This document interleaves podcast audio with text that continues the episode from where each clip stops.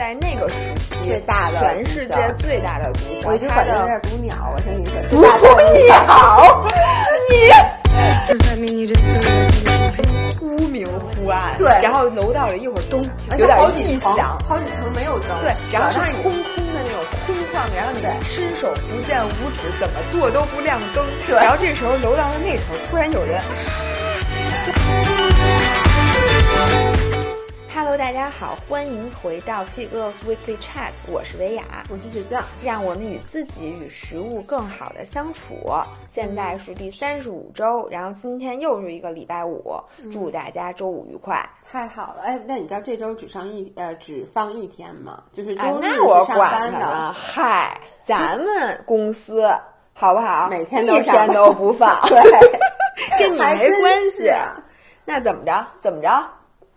不不不，我们现在先要跟大家说一下，我们可能还是会放一天的，因为咱们下周可能会少一期音频，因为哦。某些人，你们的姥姥决定那逃离德黑兰。对，姥姥决定离家出走了。这个北京咱们是真待不下去了。大家也都知道，只要是北京的孩子都知道为什么大家现在就是待不下去了。嗯对，我们就不多说了。那今天我们来干点什么呢？我们想做一期这个节日之前的推荐，对就跟往期的那个推荐是一样的。上回那个春节之前的那个还是春节春节对那期简直太重要了。因为我们当时没有想到，对，没有想到啊，这个春节过了三个月，今晚真的足足过了三个月。对，我估计当时，哎，不是当时让大家什么画画儿什么之类的，现在应该都已经成了画家了 吧。对对你知道，我有一个什么感觉？这次疫情让你锻炼出了很多你可能一辈子一直想去学习的技巧，一直没有时间。比如说像你的这个绘画，嗯，然后好多人说好多书一直没时间看，这次也看一溜够。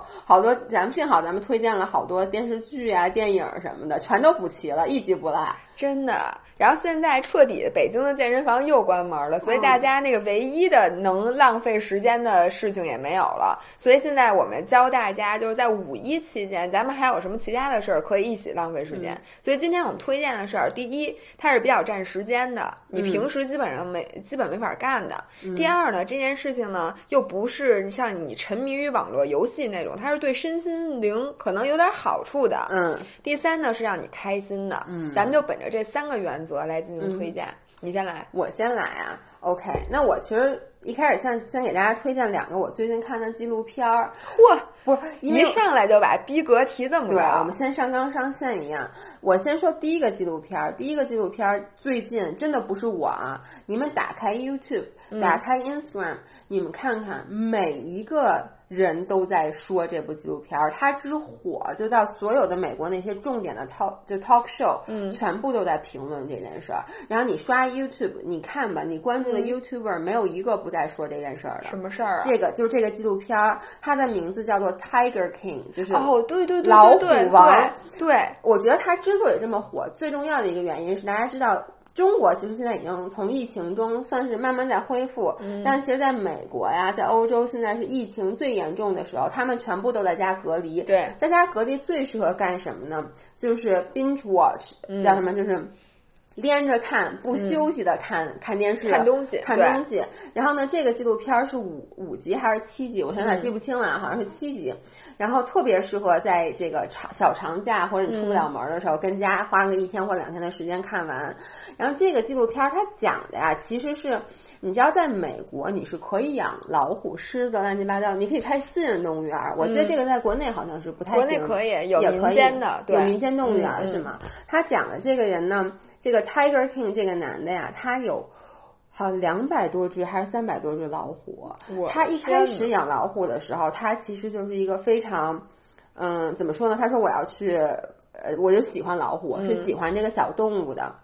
他就从一只两只开始养，后来慢慢的这个老虎园养的很大，到最后不只是老虎和狮子，你能想象到所有那种稀奇的豹子，什么就像就这种雪豹，各种各样的，你能想象到的那种。那他原来是学这个的？他不是他怎么学？就这件事儿发生在就是佛罗里达，就深南，就那种嗯他就是最典型的红脖子，你知道吗？就一天到晚背着一枪，你能想象穿一喇叭腿裤，啊然后戴一牛仔帽，那个啊皮带都是那种一块儿一块儿的嗯那种嗯的。然后呢，还有他的这么一个动物园。那个片儿其实主要就是围绕着他，以及呢，呃，在深南就是深南州 Deep South，对嗯 Deep 那个 South 地区，嗯对很多很多类似的这样子的一个营业。嗯他就是说一开始他可能说的是呃我爱老虎，但后来就变成了他在繁殖嗯这些老虎，然后这些老虎它变成一个老虎的 breeder，对，变成一个 breeder，然后他就开始将这些老虎就卖出去啊什么之类的。然后里面也揭露一些很丑陋的事儿，比如说你觉得你去动物园拍这个小老虎、拍这个小狮子，其实这些小动物就是刚刚生出来还很短，你知道，就是其实对他们是非常不好的。怎么不好呢？就是在动物园和这些小小动物合照，其实你知道，因为你小动物你想很难受你刚生出来，你这才刚生出来几天，你就被人拿着被一个一个的人拿着抱着去合照，然后就讲这种。其实是挺残忍的一件事儿，并且它里面还解释了，就是你知道，当这个经济不好的时候，嗯他们甚至会大批量的射杀动物园里这些老虎和我狮子。能理解，因为他们吃的他们都吃太贵，，而且你嗯知道吗？就是里面有一个人叫 Dog，他是另外一个就是老虎的饲养者，他会只养小动物，就当那老虎，因为老虎崽是最赚钱的，还有狮子崽。然后呢，当他们长大了以后，吃的也多了，而且没法被拍拍照，把他们全部都射杀。我跟你说，我特别特别的难受。然后他杀，然后杀完以后就是那种一筐，也不是一筐，一卡车一卡车的就给他们都那虎。皮他应该给扒下来。他不买，因为他他是他说的他是爱护动物的嘛，就这件事儿其实是没有得到，就不是他大张旗鼓的宣传的，只是其实给他工作的人都会在说。然后呢，这个纪录片讲的是这个 Tiger King 这个人特别特别传奇。我跟你说，就是他是一个没有文化，然后他是一个同性恋，然后呢吸毒什么，拿着枪，然后他还竞选过总统，当时跟川普一起，他想竞选总统，然后最后就讲他是怎么入，最后锒铛入狱的一个过程。在这过程中呢，他最大的对头是一个女的，这个女的呢就是。所谓的动物保护者，你们知道，就是那种叫美国有那种 PETA 那种的，他是一个特别大的动物保护者，然后他就是最喜欢的就是大猫，就 big cat，就所有的 big cats。然后这个女的她自己也有这种叫什么动物救护所，然后里面救护了很多狮子和老虎。我为什么觉得这个片儿很好，是因为你一开始觉得这个人物的对立很清晰，一个是。叫 breeder 繁殖者，一个是动物保护者。你后来就会发现，其实里面没有好人。就是那个女的，她打着所谓的这个 rescue，就是拯救这些、这些动物的一个旗子，但其实你看她。也干这事儿也不是特别好，她其实那个她的那个救护所你也可以去，你也可以拍这些，她还不给那个志愿者发钱，并且呢，还有很多人怀疑这女的其实谋杀了她的老公。我是坚信这个女的谋杀她的老公，因为她老公突然有一天就消失了，她就说她老公跟她说她要远走高飞了。但很多人都觉得她把她老公给杀了以后，为了老虎，我的妈呀，这个毁尸灭迹可有点干对，净。你找不着，你知道吗？他都吃了，你怎么你怎么弄？然后。最后，警方也没有找到证据来指认这个女的。但是呢，你看这个纪录片的整个拍摄过程，你可因为你知道就太火了，这件事，YouTube 上面好多就是什么各种心理学家什么都在分析这个女的，就是她在受采访，她的肢体语言就说 she's a liar。反正这个片儿就是非常的精彩，然后呢，而且也带我们看到了一个不一样一面的这种。动物饲养的故故事，我想问你啊，嗯。这是在哪儿看啊？这个在人人上就可以看，哦你们就去搜养，它中文叫养虎为患，哦。英文叫 Tiger King，就是什么 Allen，就是 Allen Show 啊，什么嗯对我这两天天天听，那天看那个演唱会，嗯，然后也大家都在说，但是我还没有去看。那你说到这块儿，其实我想给大家推荐一美剧，嗯。就跟这个有关系的，就叫《毒枭》。哦，你知道吗？毒特别爱枭已经拍了三季了。然后首先是那个主题歌，那个主题歌之洗脑，就我从来听这个美剧的主题前面，我都直接跳过去看那个、那个。唯一的就是毒枭的那个主题曲，我从来都是从头听到尾，哦真的吗而且我还跟他每一集都不跳唱，对，而且我还跟着唱。那会儿我还是会唱几句的，我现在已经不会了。然后毒枭讲的，它每一季是一个不同的那个毒枭，然后最前面讲的就是特别著名的 Pablo？对他一季一季就它每一季讲的是，但它是纪录片儿还是不是不是，它是美剧，但它讲的是真事儿，当然肯定是有演绎的成分，讲的就是这个哥伦比亚的毒枭以及墨西哥的这个毒枭。然后他呃，这个也拍过电影，就是你知道那个男的叫 Pablo Escobar。就是世界上原来就是在那个时期最大的全世界最大的毒枭，我一直管它叫毒鸟。我先跟你说，毒鸟，你。是不是你这字长得跟鸟特像？所以 我以前老见最大的大毒鸟，最大大毒鸟赢了。就对对对对，Pablo。然后呢，他有一个同名的，呃，他有一个电影也讲的是他的故事，叫《Loving Pablo》。这个电影经常在 HBO 放，然后也有一本书叫《Loving Pablo》，然后都非常非常的好看。所以这个这个毒枭，我的印象中应该是就是三季，然后前两季是尤为精彩的。所以大家如果喜欢，而且他那里面也是，就是你觉得毒枭那肯定就十恶不赦。你看完了之后，你会发现真的是。就是毒枭真的为什么深受他们村民的喜爱？为什么这么多人爱戴他？然后为什么什么？然后他就如何管理这个帝国？就没有好人，没有坏人。这个世界上本身就没有极恶和极善的。对，所以这就是一部好的美剧，它就不是手撕鬼子。你知道，所以就非常好剧都不会太手撕鬼子。对，就美剧它会把人物的刻画都会比较丰富。你经常发现，我觉得这是基本的要求。就是一开始一个人特别特别好，然后到最后你就会发现他会那种黑化，就你发现他其实有很多秘密。或者一开始一个人把他刻画的十恶不赦，但他经常会在跟家人的相处中，或者在一些其他的地方流露出他其实人性的一面。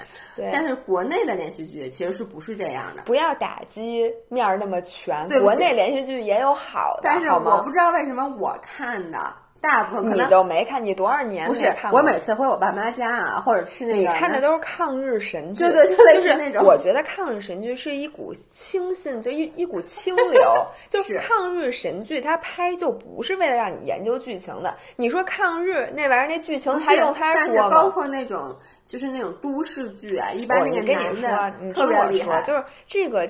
剧看的就是为了爽，你明白吗？它不是为了让你看那个剧情，然后感叹世态炎凉，不需要，就是为了让你看男欢女爱，咱们就看男欢女爱，看大长腿就看大长腿，有钱咱们就看有钱，跟你看黄片的 感觉是一样的。抗日神剧 就要看手撕鬼子，就那吭吭吭那三下，看完就完了。OK，呃，然后说完那个，我还有一个那个纪录片要推荐给大家，这我也看过，这你看过。是吧？我特别特别爱看这个片儿，其实已经出了很久了，但我是最近才看的。春节时候看的，实在没事儿干了，你知道吗？但是你不觉得这个纪录片儿的故事之转折，就是之悬疑，你会觉得我我都忘了，说实话，跟电影似的。就你觉得这件事儿是跟现实生活中不太容易发生的，或者说你觉得它这个剧情是设计过的，但它其实就是。一切的影视作品，我们后来就发现，真的都是源自于生活。生活永远比故事要精彩。这个片儿可能大家也经常看过，因为它不是一个新的纪录片，叫做呃，中文叫《世纪一案：恐怖伊伊凡》，嗯，英文名叫做《Devil Next Door》。它其实讲的是一个，就在美国七十年代的时候，七十年代末八十年代初的时候。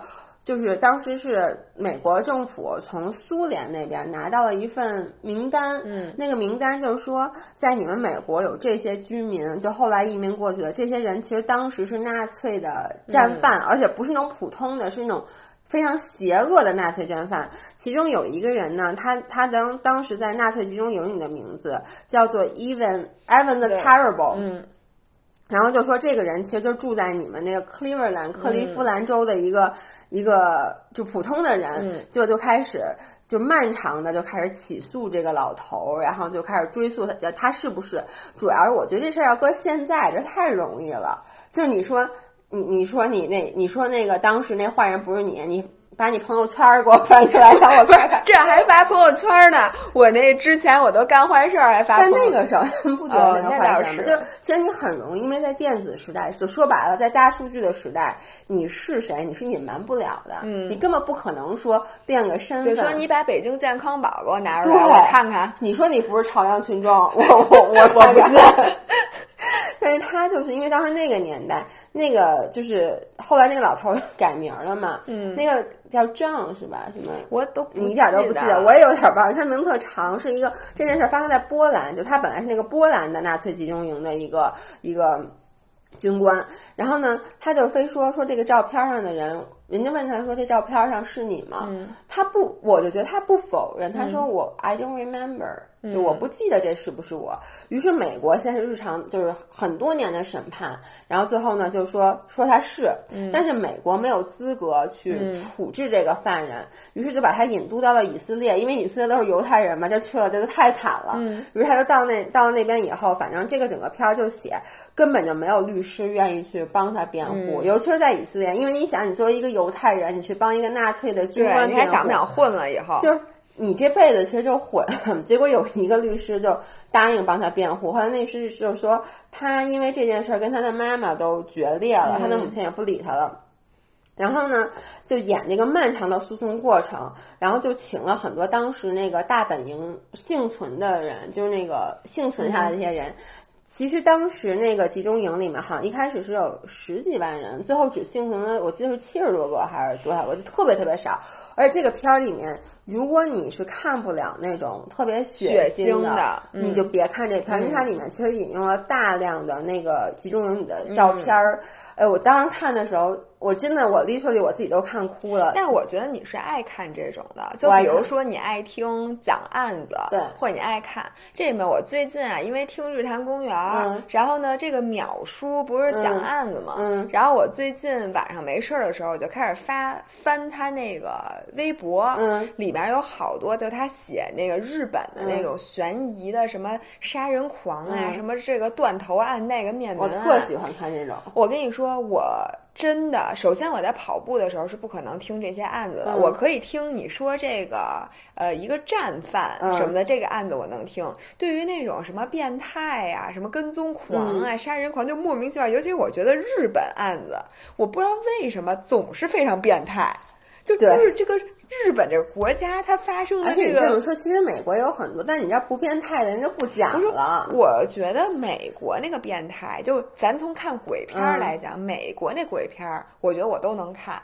就它只是恶心，就它刺激的是你的肉体感官，就是就像那个集中营那个魂的那个，就这集中营这照片，它血腥，但它其实不会让你觉得那么毛骨悚然。但是日本好多是它是。人性人性里的那种恐怖，我就简直要吓死了。所以我那天晚上就看那个这这些案子，看完之后我真的我大晚上失眠，就我失眠，然后又开始翻出我的小熊软糖，开始吃褪黑素。我我跟你说，这个其实我一般跑步就我还挺喜欢听案子。我跑步我做慢就是长有氧慢有氧，我特别喜欢听案子。但是呢，我有一次真把我吓着了，就是我半夜吧，因为那天我一天没。半夜跑步不是我一天没运动，然后呢，到晚上我这手表才走了两格，于是呢，我就决定，当时已经十一点了，哎，十一点，对我决定去爬楼梯，我的然后就爬我们那个楼梯，但你知道吗？我先跟大家说，我住那个楼，那个楼梯里面的好多灯都不亮，它不是每一层。你说到这儿，我跟你说，我身上都开始起鸡皮疙瘩。然后我开始爬楼梯，然后我听的是 Stephanie 讲的一个美国的，而你知道。普通的案子也不可怕。那天他讲的是一个宗教，就是把小男孩给绑架了，做宗教仪式，就是牺牲，把人弄成标本，就把他们的身体合成不一样的。no no no no 哦，我先说，你看，我边爬那个一边，我真的不夸张啊，我的心率特别特别高。你就想那个灯忽明忽暗，对，然后楼道里一会儿咚，有点异响，好几层没有灯，对，然后是空空的那种空旷的，然后你伸手不见五指，怎么跺都不亮灯。然后这时候楼道的那头突然有人啊，他在屋里，这还不是最可怕。我班不是爬到顶层坐电梯下来吗？然后呢，他那个讲的那个，反正就真的是挺可怕的。然后我到那个电梯坐进去以后吧，那电梯那门我一开始按关，关上以后他没走，他又打开了。Oh no！我的天啊！所以那天后来我赶紧就回家了。我觉得你这都能拍。我觉得下回有一个恐怖电影的开头，就是你晚上，而且你知道吗？你越在那种情况下，你会想，哎呦，这个真的太像一个恐怖片了。就是我就是那恐怖片里，然后呢，我如果在看这恐怖片，我想，这是傻逼吧？想看一个爬楼梯，这不找死吗？但我觉得这是一个。非常精，就是咱们的听众，嗯我觉得最害怕的就应该是你说的，因为我相信很多人都有过晚上伸手不见五指的时候，然后跑步啊莫名其妙的出去运动的故事，咱们一定干得出来。然后你就这时候顿时看见那外边有一个就是。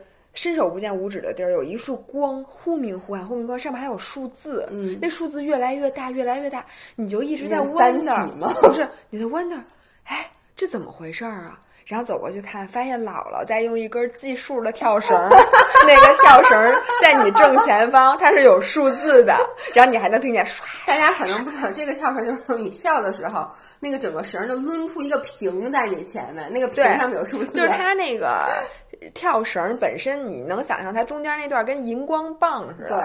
然后那个你想荧光棒特别快的往下一甩，它其实是有空间可以制造一个就是数字停留在空中的，啊就是你你它利用你的眼睛看的那这个东西有延迟。嗯。所以呢，其实你那个东西特别炫酷，就是你晚上在黑夜里面跳绳的时候，你的眼前会出现你跳了多少下，但是呢，在白天它其实并不亮，你并看不清。嗯所以有一天有一次，我为了因为这跳绳好几百，嗯当时人家送给我的，我就说我为了让看清这个数字，我必须要深夜去跳绳。嗯这个深夜旁边还不能有光污染，你离窗户但凡近点儿也看不清。嗯所以有一天我就真的是在小区里边伸伸手不见见五指，在那儿跳绳然后这时候突然我就看这外边有一只脚慢慢的走了过来，就一个人用惊恐的眼睛，真的就我觉得他就在远处，因为他也能看见那数字。对，但他就一开始觉得特别像鬼火。对，而且他那看那数字是反的，嗯所以他就看那个东西一直在动，但又不知道是什么。然后这边又在地上又有噔噔噔噔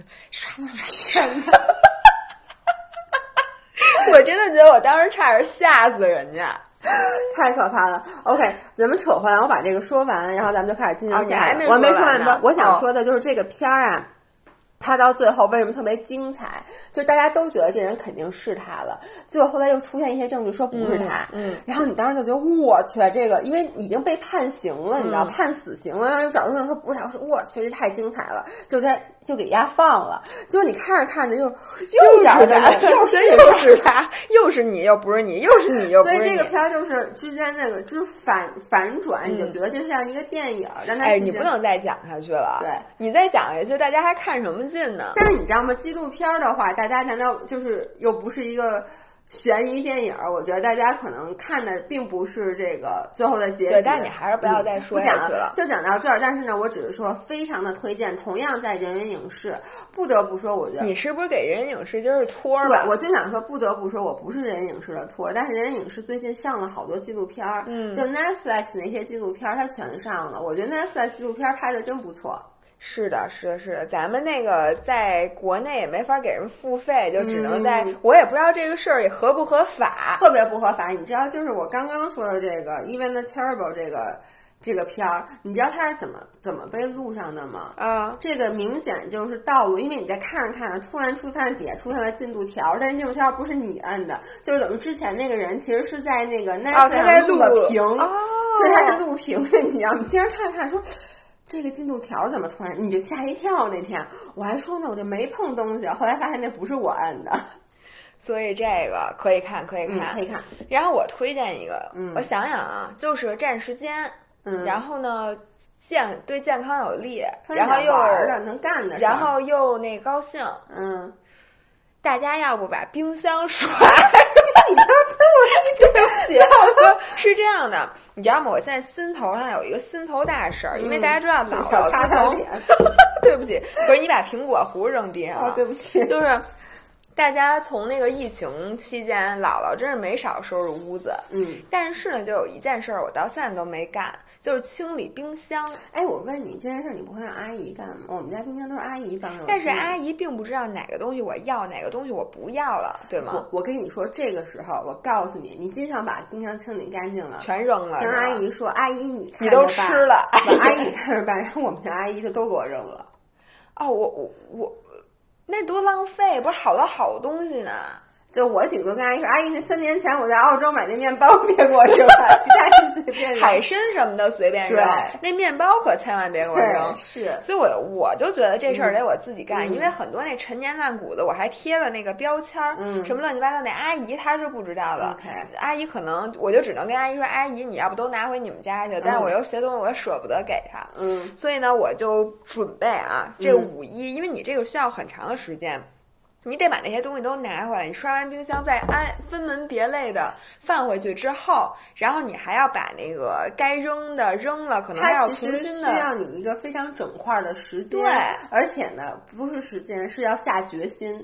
你平时能给自己找各种借口，说我这哪儿刷冰箱，我一会儿还做饭呢，做完饭哎我不能刷这，这太麻烦了，明天还得上班呢。对对对你现在找不着借口了吧？而且五一劳动节，劳动节什么意思啊？劳动节是让你们出去玩吗？有人说什么今年五一我没有办法出去玩了，谁让你出去玩了？五一劳动节不知道什么意思吗？哦，就跟六一儿童节你们瞎过什么过？你是儿童吗？哎，你这么一解释，特别有道理。对呀、那这个五一真的应该好好劳动。就跟七一建军节、八一党党的事跟你有关系吗？那不放假你有什么意见？你见过军吗？你当过兵吗？你就过节，是不是有点不要脸？但劳动我们都是劳劳动过的，对吗？所以劳动过，对你小时候钉过板凳、钉过墩布，这个没人怪你。但是五一劳动节，咱们就要劳劳动。哎，你这么说还真是，因为 since 这个五一啊，嗯，大部分人其实是出不去的。对那出不去的话，你干脆就在家里彻底的做一个大扫除。嗯因为平时虽然说。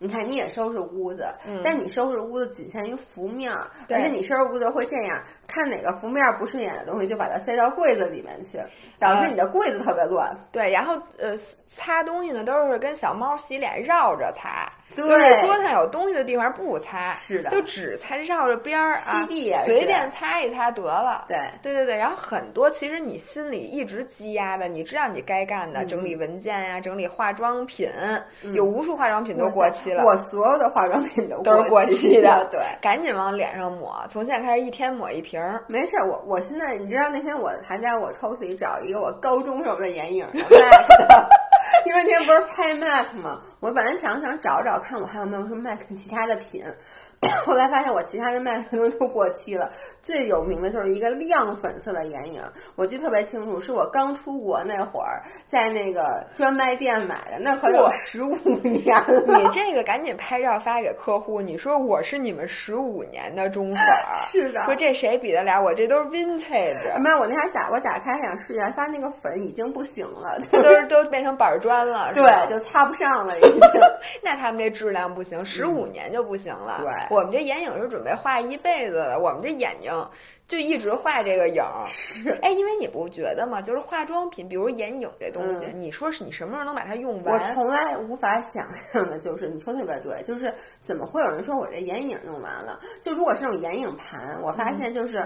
我往往只有那个，比如高光那颜色，或者最那什么、那那颜色能就是打底那颜色，对见底儿，对，但你一旦这眼影盘这两个颜色用完以后，你就很少再会拿出这个眼影盘来用了，嗯对吧？所以你就开始会用下一个眼影盘，就导致所有眼影盘里面你就是那哎，那你说眼影盘，嗯咱们能拿它干点什么？画画，哎对不对？哎，我觉得眼影盘，反正我说实话，我我化妆品不太舍得扔，那你说是在脸上画画呢，还是在纸上画画呢？都可以啊，看你喜欢嘛。你要是把它调点水，说不定就能画水彩画。因为你在化妆品买的时候真都挺贵的，对呀、它就是不像其他东西，你就扔就扔了。尤其是我很多的化妆品买了以后，可能只用过一次两次。我发现啊，我跟你说，我以后再也哎，你说这话的时候小心啊，大家可监督你这。我我跟你们说，那次我整理完衣帽间以后，我再也没买过衣服。哟，真的呀？就是我跟你这整理完衣帽间到现在有一个多礼拜，没有有一个多月了，而且？对，因为我是这么想的，我觉得你说特别对，就是以后我如果再买一件衣服，我就要淘汰一件，因为现在我衣服要正好装满，但是呢，我再看看我衣帽间，我真的已经扔差不多了，我留下的我都都舍不得扔于是就不买。对哎，这是一个好吧。嗯你知道我还要干一件什么事儿？嗯我刚才跟你说了半天，你就不相信。我在这里要给大家立一个 flag，我不信，你接着说吧。就是我呀，这回这个收拾出来一大堆这个衣服要扔，但是这些衣服呢，其实我我前年到去年就夏天的夏装，嗯就是除了运动服以外的其他衣服啊，我就怎么说呢？就是我已经扔的差不多了。很多就是你留下的这些衣服，其实都是你下不了决心去就是我留下这些衣服，都是我如果不是干这个行业，嗯。运动博主，我一定会非常非常喜欢，而且质量又很好，又很贵。嗯。然后呢，本身它又有来头，或者说，或者我非常喜欢，我觉得我穿上很好看的衣服，我现在没用，是因为我没有时间穿它，因为我根本不上班儿，我也平时出去全是运动装，嗯。但就是属于弃之可惜。但你说你把它送人吧，真的就是有的时候你强行去送给一个一些人，他不一定会 appreciate 这件衣服你知。道，其实说白了就是我们俩那天盘算了一下，发现周围的人现在全是体育帮子。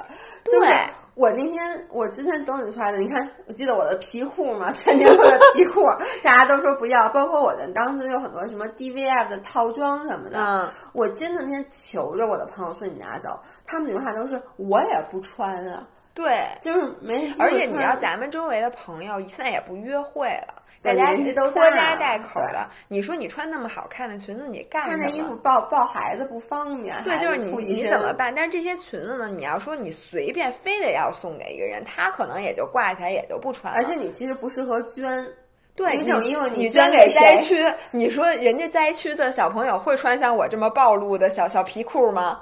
所以我就想把它给卖了。嗯这样一步一一个是因为那个我其实那个些衣服，你别看你每一件卖的不贵，但是加起来因为它数量多呀，你其实能。赚一笔钱。第二个呢，是因为他既然花钱买了这个东西，他一定会穿，或者他一定会珍惜，就不至于到最后这玩意儿就扔了，你就感觉特别浪费对。所以我就决定让这个衣服周转起来，但是这是一个大工程，因为每一件衣服你都要拍照我跟你。说，我就等着你五一干这件事儿呢，因为我们俩关于说在闲鱼上卖东西这件事儿，已经说了很多很多很多年了。嗯但是我们大家都知道，姥姥和姥爷最怕的什么？是麻烦。，对，你知道给衣服拍照这件事儿，我天呐，我想但是同学们，今天你们的姥姥刚录了今天你们晚上就会看到的那一期试穿一百二十条瑜伽裤的第二期。我现在什么麻烦我都不怕了，我这哎，我不对，跟你说他们已，经看完了，因为这是周四发今天这期视频，哦不是，应该是周五周五吧，周四周五，周四周五应该是已经看到了。OK，anyways，、反正就是我现在觉得我没有以前那么怕麻烦了。而且不，其实不是每一件衣服你都要像人家卖新衣服淘宝店主上身照，你可以就搭在那儿。其实就是谁愿意买谁买，我也不强求，但我就希望它有个好归宿。不过刚才姥姥跟我说，说卖这那卖东西这件事儿，suppose 应该是上瘾的。我觉得这倒是希望咱们俩能上瘾，因为我们我们俩呀有有一个毛病，我们俩特喜欢买东西，然后呢买了好多东西，后来就发现其实也不是特别合适。当然了，我相信你们也是这样的。嗯那这些东西根本不退换，对吧？对就搁着。而且我太多衣服，就是买了以后连牌子都没有摘。我也是，但是呢，我就是我觉得退货淘宝这件事儿，我还得跟他客服说，反正就反正极其麻烦。我无数次都是我收到之后不合适、嗯 o k 我就在淘宝上当时就跟他说我要退货，嗯然后我就干别的事儿。然后人家人家发我地址这件事，我彻底就忘了。然后过了若，然后那个件衣服也被阿姨收到了嗯不知道什么地方，或者挂了起来。然后在七天以后，我突然看到了这条消息的时候，我说：“哎，算了吧。你别说这个了，包括你知道我们家好多。呃，当时我买了两盆假的植物，嗯这都不便宜，都是那种，就是当时我问你，你们家那个植物在哪儿买的？啊你跟我说，我买了两盆假的植物，都得六七百一盆呢。啊买完以后发现我们家太小了，那植物放不下。然后当时我就，人家就说你可以退嘛，你寄过来嗯或者换一盆小的。我说好，但你说那植物我怎么给人家寄？就是我用一个什么方法给他寄回你？管呢？人家快递公司上门拿走会给你。我就因为就觉得很麻烦，我就一直没寄，就导致我家现在有两盆绑起来的植物搁在我的衣帽间里面。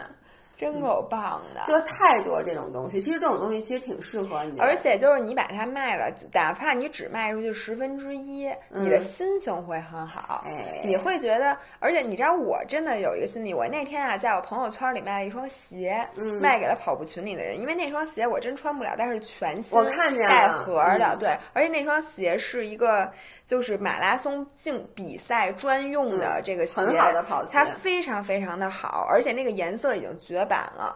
我当时卖的时候，我就使劲的嘱咐那人，我说你一定不要去洗它，嗯然后你一定不要在平时训练的时候穿。然后他们就说说姥姥，我感觉你在嫁女儿。但是我当我把这双鞋寄给他的时候，不是因为我把这鞋卖出去了我高兴，嗯而是因为这个给这个鞋找到一个更好的归宿对这个鞋它的存在便有了意义。所以我觉得我希望我那些衣衣服。嗯。就是那么好看的衣服，它天天搁我这儿搁好几年都没人穿过，我希望它能被穿一下。其实你记不记得咱们之前做过衣橱交换？对但只要嗯今年也是因为疫情的原因，你不可能做这个衣橱交换。但是我我确实当时看到衣橱交换，我的衣服被大家挑走，我的心情是非常常好的。嗯对对对。但是呢，那会儿大家也有，就是其实就是你如果不花钱，对你就觉得反正拿回去再说，但是你不一定穿。我是希望真的这个东西有人哎，能我跟你们讲啊，衣橱交换的时候。拿走最多衣服的人就是你的姥姥，她吧看什么都觉得好看。我当时就跟她说：“你别，你拿回家也不穿。”她不，她说：“我这件什么什么时候穿，那件什么什么时候穿。”最后我跟你说，那些衣服原封不动的哎又把我放下装到了这个箱子里。我我也是，我这次整理的时候，我发现我当时衣橱交换来的所有的衣服，我都给收起来，就要不然就是给这个人，要不就给那人，要不就捐了。你就发现你根本不会穿的。是的，还有什么？这个这个假期可以干的吗？嗯嗯嗯哎，你刚才建议了一个我觉得特别好的，就是你这跳舞机，你再给大家哦，推荐推荐。之前我做过一个家用健身器材的测评，里面用 Xbox 可以玩的一个游戏，然后同时用 PSP 也可以玩，然后用你们这 Switch 呃 Switch 也可以玩，它叫做 Just Dance，中文叫舞力全开。然后呢？我原来啊只知道武力全开可以跳舞，我不知道武力全开其实是一个又唱歌又跳舞的游戏，可以说变让你变成一个影视郭富城，栖郭富城，樱花萨库拉萨库拉萨库拉，就是这个。大家在跳舞的时候啊，它旁边它左下角其实是有歌词的。如果你在跟着唱歌，你的分儿就非常高，可能能给你长一颗五角星儿。这件事儿是以前我不知道的。然而昨天晚上我发现了这个功能，我就发现想要成为这个影视系三呃两栖至少明星。其实就靠这一款游戏机就够用了。你把这录下来，这就是一连续剧，对这就变成了没错我就可以开演唱会了。所以昨天晚上你你知道我干什么？我昨天晚上首先我唱了 Lady Gaga 的《Bad Romance》，然后就是啊啊乌啦啦。哎嘎嘎，你看红灯亮了，我对不起，然后我就一边用我这个完全不知道该在干什么的手和脚在不停的挥舞，一边嘴里的前言不搭后语的在唱这个歌。因为我只要一唱歌，我的手脚就更跟不上，我手脚一跟上，我就忘了唱歌，或者我嘴里就开始嘟囔。所以昨天我应该给你们录下来，但是我觉得这视频必须得收费，我怕你们不愿意花钱买我这个 MV。我觉得这个可能是大家最愿意花钱买的。然后大家拿这个就可以勒索我、blackmail 我、嗯是吗？然后我就决定在五一的时候好好选一两首歌，我练一下。嗯，就是我要争取练就一个，就是开个演唱会，开个演唱会，就是一边唱一边跳，声情并茂，手跟那个舞足蹈，跟那个线上的演唱会似的，以后你也可以开了。对对我我以后就每就是我这五一期间，我看我能不能练出至少一首歌。我我练个女团，昨天你看了吗？Lisa 发了新舞，那个舞之漂亮之性感哦，我简直被这个人迷到不行。我准备也练一支，好吗？对啊，刚才不是朋友圈，刚才朋友圈里面有一个以前的我的一个我们的一个舞蹈老师、嗯发了一个招募信息，问有没有在北京。呃，喜欢易烊千玺且会跳舞的女孩子，说那个现在在招募，估计是帮易烊千玺招哪个就是伴舞。伴舞。我我呀立刻就推荐了姥姥啊。可是我我我就这么问你啊，喜欢易烊千玺没毛病，嗯会跳舞吗？不也没毛病啊。我练你唯一的问题是女孩女子，孩子，大姐。孩这个字现在跟我有关系吗？我请问你，我别去的时候把易阳四字弟弟吓着，我跟他说我会跳呜哦嘎嘎乌啦啦。哦，还有一件事儿，嗯就我最近老了不开始骑车了嘛，摔得鼻青脸肿的。嗯然后呢，我发现有一个软件，就那天粉丝还问我，问我 Zwift 的账号是什么，想跟我一块儿骑车。嗯，就是呃，有一个软件叫 Z W I F T，然后发音我刚才现查了一下，叫 Zwift。这个是一个线上骑车的平台，嗯就是说只要你们家有一个呃，甭说什么车，山地车也行，嗯公路车也行，你在家买一个骑行台。那骑行台是什么呢？它其实就是帮你把那个自行车的后轮儿给架在那个台子上固定住。空骑让你空骑空中，嗯对。然后呢，Zwift 这个平台上，你可以参加各种各样的比赛，你可以骑全世界几乎所有的经典路段的这个自行车，然后呢就非常有意思，大家就找到了竞赛的感你你怎么觉。？我我不是特别知道你骑这经典路段，你也没真骑，你怎么骑？你真骑，它上面有功率计，它会就完全 exactly 就是你在路上骑多快，它在那上就是多快。不但你不是，但你啊怎么就就屏幕啊，哦，就投在电视上，对对对然后电视上就是现场那种真对实对对，的公路的然后你就是你，就是你有一个 avatar，、然后你还可以就是你通过攒有点像去那个。游戏机厅骑那种摩托摩托车或对者开对对车然后你的从车到你的身上穿的衣服、你的装备、你的发型、你的眼镜，什么这些所有的东西都是可以通过你的积分儿去换哎，的。那这个是什么自行车都行吗？对，但是你如果说我在楼底下扫一辆摩拜，然后我上来架在骑行台上，我估计啊，你可能旁边没有队友，因为人家都歘歘歘早骑过去了，因为你那车不能变速，所以普通的。便宜的，比如三百块钱一辆的自行车，可能也不太行。折叠自行车应该也不太行吧？折叠自行车，我建议你还是下楼上小区里跟孩子们一起骑 一就得是。一辆正经的山地车就能变速的山地车或者公路车然后你还需要去买一个骑行台，然后嗯骑行台贵吗？骑行台大概两千多吧。它占地儿吗？我特想知道这个。骑行台就是一个平地上，它两根儿这个杆儿上面有一个啊，东西所以等于说它本身不是，但主要在自行车占地儿。对。但是自行车平时呢，你可以放在楼道里，或者说你可以挂在你们家墙上，或者你锁在车棚里都行。所以骑行台本身是可以立起来的，它非常不占地儿。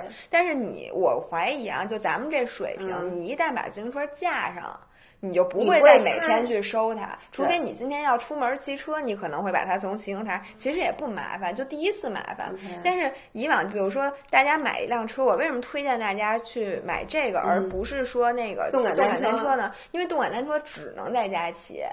你这个自行车你还可以出去骑，然后你想在家骑的时候，你也可以在家骑，你把它推到家里就行了。所以呢，它是一个怎么说呢？更灵活，我觉得这钱花的更值。那你要说要我呀，搁我我还是会买动感单车。我出门，我我跟你说，我那出门骑车容易摔。不，我青桔这个包月一个月才九块九毛九，我干嘛不直接青桔啊？我我我还买对，对吧？我觉得是这样，看你骑车都，如果你是想像那个姥姥那样，就是他定期去骑车，一骑骑好几十公里，你认真的在骑车，那你真的有必要投资这辆自行车。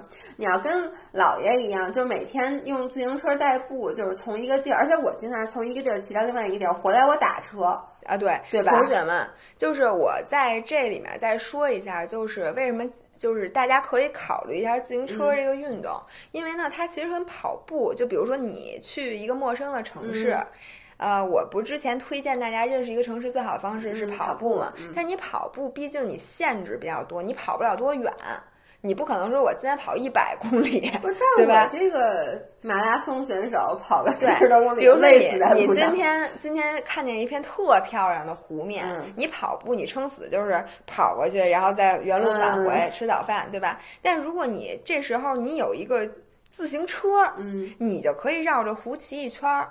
比如说我们在洞爷湖骑一圈是四十公里，然后河口湖呢，就是富士山顶那湖，骑一圈是二十多公里。然后比如说你你再再挑战，你可以去青海湖，你可以去千岛湖，这种骑一圈大概一百多公里，就是一个你大概四五个小时就可以完成的 tour。而且你一个是风光，你就不用说了，就好像你开着摩托车去看那个湖景，而且你随时可以停下来。然后就这样，你就可以玩一天。所以我觉得有了自行车之后，你的旅行又多了一种方式。但这个自行车大家是到那边租，不是带着自行车就你可以带着，说你真的就是你想只骑你自己的车，它有一个很大的车包，就你把前轮后轮都卸下来和车架，你就背着。嗯、这个人啊，人家就是就是去骑车的。OK。然后如果你。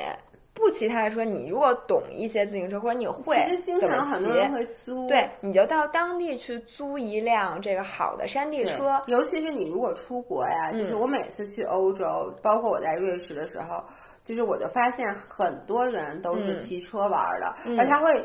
很多地方它会有专门的叫就是 bike trail，就他给你找那种专门是骑自行车的路，往往就是它不是车道，它介于车道和行人行人道中间，嗯、然后呢风光也能欣赏到，然后路不会太难骑，不会像你们想象那种是在那种泥里面骑的那种感觉。对对对，然后其实，在意大利啊、西班牙、法国，就这种公路赛道是非常多，而且非常经典，因为这个自行车就是一个欧洲起源的运动，嗯、所以大家如果说具备了这样一个。技能，你以后出去玩儿就不光可以跑步了，你还可以骑车。嗯，然后但是在美国，呃，说是美国死于公路车的事故是最多的，因为美国它没有自行车文化，啊、它只有汽车文化，它也没有自行车道。它在那个高速上跟汽车一起骑，因为你没有地儿骑，在美国，哦、它没有一个骑车的文化，所以大家去美国就尽量少骑。而且我能想象到，我觉得骑车呀，我如果是我，我会比较喜欢骑像阿尔卑斯山啊这种。哇！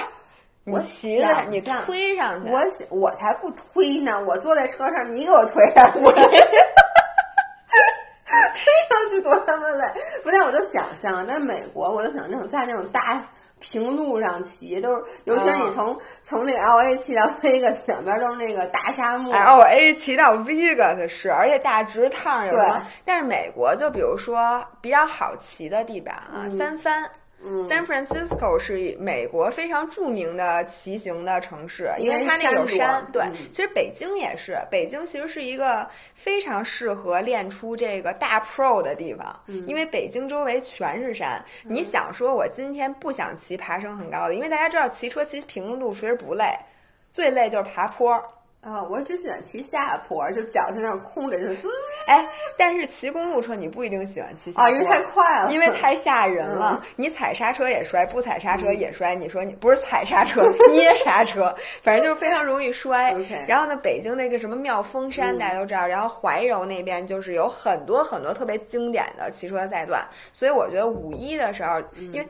我跟大家说啊，最近因为欧洲所有的生产自行车的厂子都停工了，尤其是你看生产自行车最多的，比如说意大利、嗯、法国这些工厂全都停工了，所以现在国内的这个又因为疫情，大家现在都开始好多人都在买车，就去户外骑行，所以呢，大家要买车的话，赶紧买。因为过一阵儿可能真的就买不着断货。自行车的广告，行，到这儿可以哦，到这儿可以可以可以。要什么自行 车啊？对，要什么？要什么？先把衣服卖出去，然后就可以买自行车了。对，所以顺着你，我接下来要推的是我们线上减脂营的。你说要不要脸？因为你知道，你这个自行车不给你钱，但是我其实不是想推，不光是线上减脂营。嗯，对不起，就是喝口水啊。嗯。我其实今天在微博上发了一下咱们的小广告，嗯，是因为在北京，我们现在明确的得知，这健身房短时间之内肯定开不起来了，嗯，那这段时间大家想健身怎么办？呃，很多人说姥姥姥爷为什么不恢复直播？嗯，说白了就是我俩懒，就是而且姥姥不是要离家出走吗？你让我怎么直播？嗯，然后姥姥离家出走，你让姥爷天天直播，姥姥跟姥爷就该离婚了。所以呢，还有一个原因就是。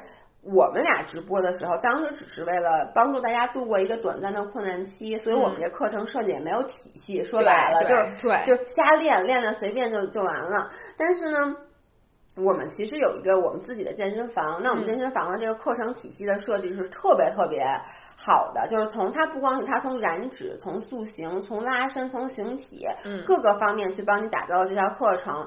之前我们这课都是线下的，但是因为嗯疫情的原因，我们呃从二月份开始，其实一直就把它改成线上课了。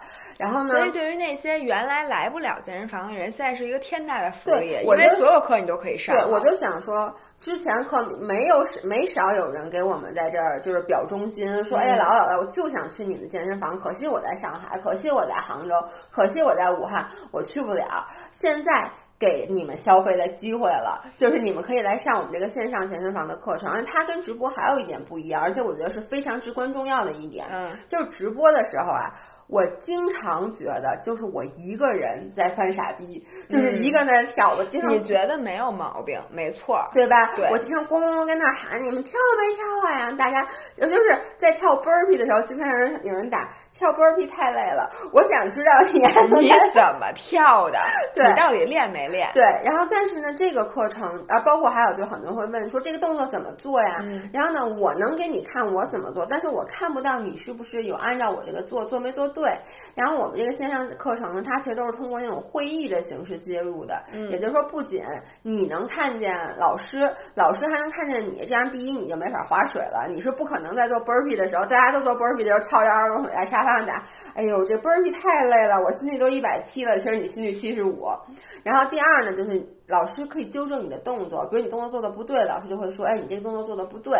嗯所以呢，这个我觉得特别适合五一的时候，因为五一啊，很容易大家又开始破罐破摔了。嗯，犯懒。对，所以我们其实推出了一个，如果你说你说我不知道应该先上什么课，或者我就是想减脂，嗯我看今天那个史阿姨和珊珊早上起来推荐这个，我们这个叫做预防破罐子破摔好罐子七天那个健身养成计划。这个名字起的太好了，所以就这七天，你只要跟着这个课表上课，它是七天六练，那嗯。个两三次燃脂，三次塑形，并且还送三个我们减脂营里面的食谱，不是送三套食谱，是送三个名菜谱。的食嗯谱。，那这个具体的购买方式，我们到时候放在那个文案里边。然后我也推一下，因为很多人说说我这五天啊，我就想好好减肥，嗯。光练不行，我吃我得跟上。嗯。所以在这里也推一下那个姥姥姥爷的这个线上减脂营就是可你可以从五月开始，嗯就好好健康吃喝，然后从五一开始这七天，你先把这个食谱给整明白了，对对吧？然后呢，这七天每天一日三餐吃什么，嗯包括加餐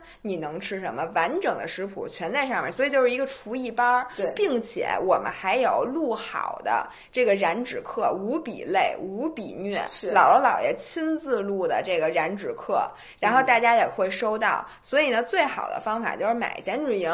对然后呢，看这个录播，如果你不过瘾呢，你再上我们线上直播课，对对吧？然后因为五一这个是是放四天假还是五天假？其实有一天吧呃，有一个事儿，除了刚才我们说的打打扫冰箱、大扫除、换季，就是收拾衣帽间以外，嗯还有一个是大家可以在家好好的练一练。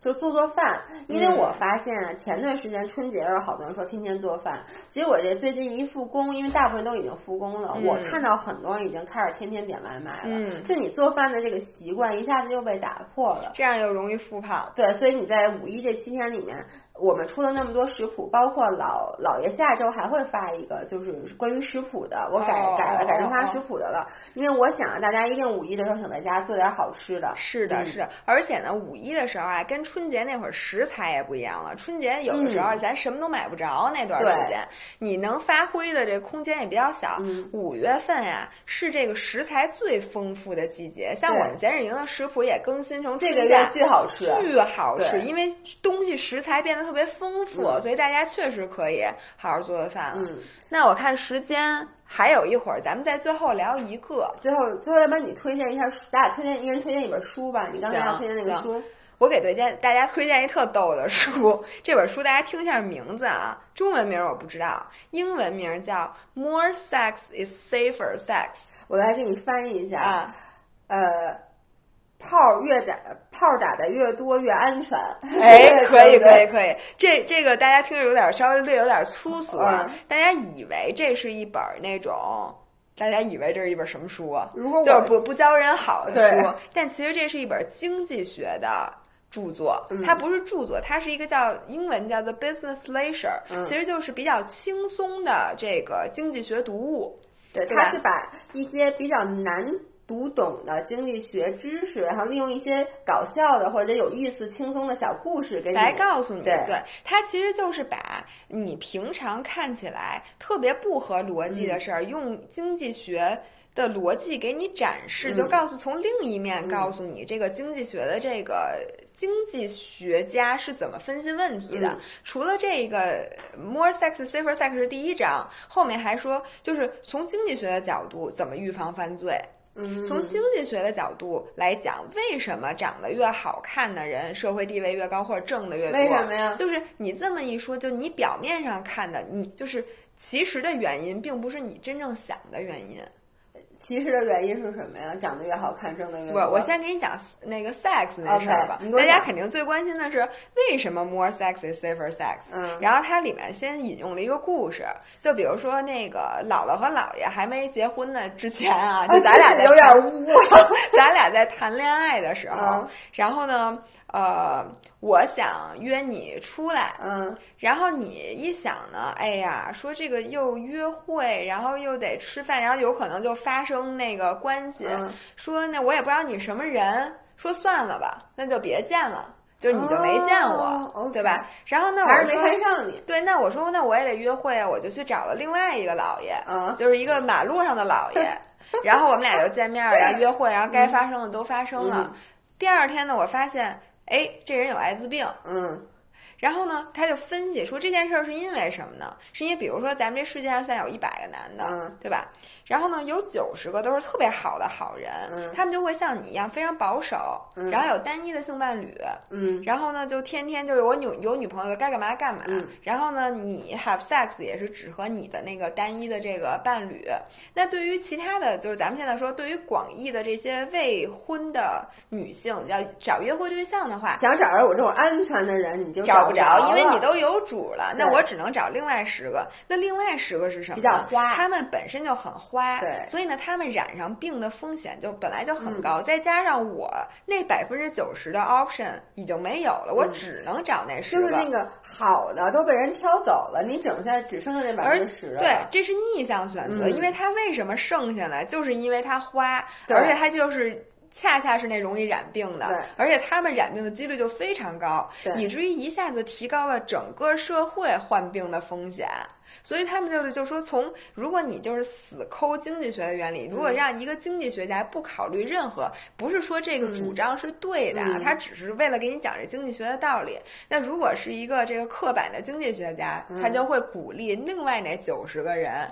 多再去找找，对，多去找找别的小姑娘，这样大家就全都安就全。是也就是说这样子，就是我比如说开放了我，那我又是一个安全的人，对也就是说给你了一个跟更多跟安全的人打炮的机会。对但是你有没有想过，我一开放了，我可能就不安全了，这等你等于就稀释了对了。，但它其实稀释了这个可能性。然后嗯全世界的人如果都这么放开了，它其实的安全系数就对于每一次 sex 来讲，它的安全系数就高了。而且在全世界都放开了以后，可能就全民免疫了，大家对艾滋病的都免疫了，以后这个病就不是病了，就伴随着人类继续发展了。反正它就是 一些歪理其实你听起来全是歪理。是歪但理但是它讲了非常多的这个有意思的这个经济学的这个理论，嗯反正我觉得挺逗的。然后这本书在 Kindle 上，就是你可以买这个嗯 Kindle 的电子书，叫《More Sex Is Safer Sex》。嗯嗯，OK，那最后我再推荐，我就简单的说一下，这是一本我最近一直在看的一个悬疑小说，因为我就喜欢看小说，嗯，但是你还没看完。我还没看完，然后呢，我也不想给大家剧透。这本书啊，它其实它的英文名叫做 You，就是 Y O U。然后我为什么推荐这本书，是因为这本书现在已经被 Netflix 改编成了这个正经的电视剧美剧美剧，而且美剧呢好像评分儿，我看那个人人上一般，但是我看在呃 YouTube 上面大家对它的反应还是不错的。嗯，那我它中文叫什么呀？我我我给忘了。这有中文吗？有有中文，就它有这个剧在人人上可以看。哦，已经可以看了。对，然后呢，它其实讲的是 stalker 的故事，就是叫什么 stalker 叫什么跟踪、呃，对，跟踪跟踪狂。狂。坦白讲啊，我对跟踪狂特别有恐惧。就是我其实不怕鬼，因为我知道 你不怕鬼，我不信。下回我吓吓你。我其实真的不，而且我看恐怖片儿，你看你经常说晚上不敢看恐怖片儿，这些我都可以看。我不太怕鬼，我也不怕什么怪兽啊什么的。但是我一直都觉得跟踪狂是一个真实可怕的事儿。嗯，就是首先在我们人类的这个，它是一个非常现实的问题，就是很多女生会比较跟踪狂。你之前忘了吗？我没忘，我就想跟你说，我还害怕呢。对，因为是这个吗？对对，跟踪者是这个吗？啊，不是，不是这个 stalker。对，OK，我忘了它叫什么，待会儿我会把这个放在今天的这个文案里。你可别又忘了，你上回就忘了放什么东西，然后呢，底下人都在问，不要再骗大家了。是吗？那我一定会忘的。然后，他其实讲的很简单，就是一个男生喜欢一个女的，然后这个男的就开始跟踪这女的。但你知道这个片儿最这本书最 creepy 的地儿，就最。让人觉得很毛骨悚然的地方是什么呢？他是以这个男的就跟踪的人的视角在写的，所以你知道吗？就是他干很多跟踪的事儿以后，他还自我感觉说你太过分了，就你能理解吗？就比如说他去这个女的，他一天到晚从外面去跟看这个女的，这个女的比如说在电脑上跟别的男的调情，比如他看到了，他会脑子觉得说。哦，我就说你太不对了，说你你这个你这么做什么就是特别不忠，但其实人家更美好呢，人家你都不知道他是谁，也不知道他在跟他说，但是我决定原谅你，说我是一个好伟大的人，就是他是整个第一人称全部就是以跟踪走，所以你就能想象就特别变态，这太恐怖了，就特别特别变态。但这个书并不可怕，但是你看这个书的时候，你会就觉得。哦，你突然能了解一个，因为之前比如像电影什么，他都是站在一个第三者的角度去拍这个跟踪狂，然后你觉得这个跟踪狂很恶心、很 creepy，但是当你窥视到他内心的事情，你会发现他其实内心会去 justify 他所有的行为。然后比如他去那个女的那个屋里，那女的不在，他去那女孩屋里面去翻各种东西，偷她的内裤，结果那女孩回来了，他特别害怕，他一下从那个窗户外面就。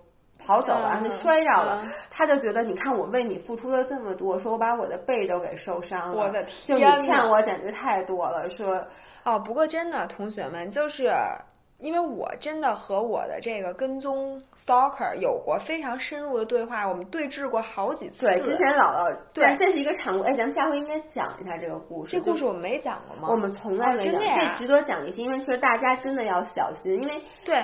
就是我最开始，我心想，你凭什么跟我对峙？就是我说出这么多，你能说出什么来？最后发现不是这个男的，他嘴里一套一套的说出来，全是你不对。对，就是你说你觉得我跟踪你吧，我还觉得你骚扰我呢。对，他会说，你记不记得当时这个人，咱们你完全都不认识他，然后你说他跟踪你，然后他说你每天都给我发这么多条微信，他说你你还给我妈打电话，什么骚扰我们全家，这件事完全不存在。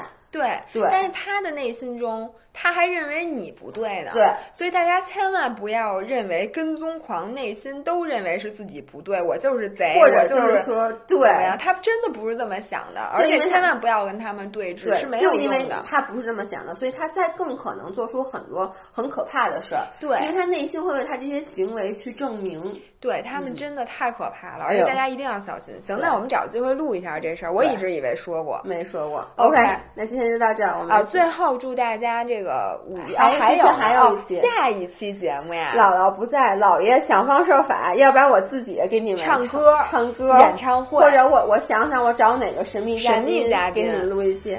好，那今天就到这里，大家周日愉快，拜拜，拜拜。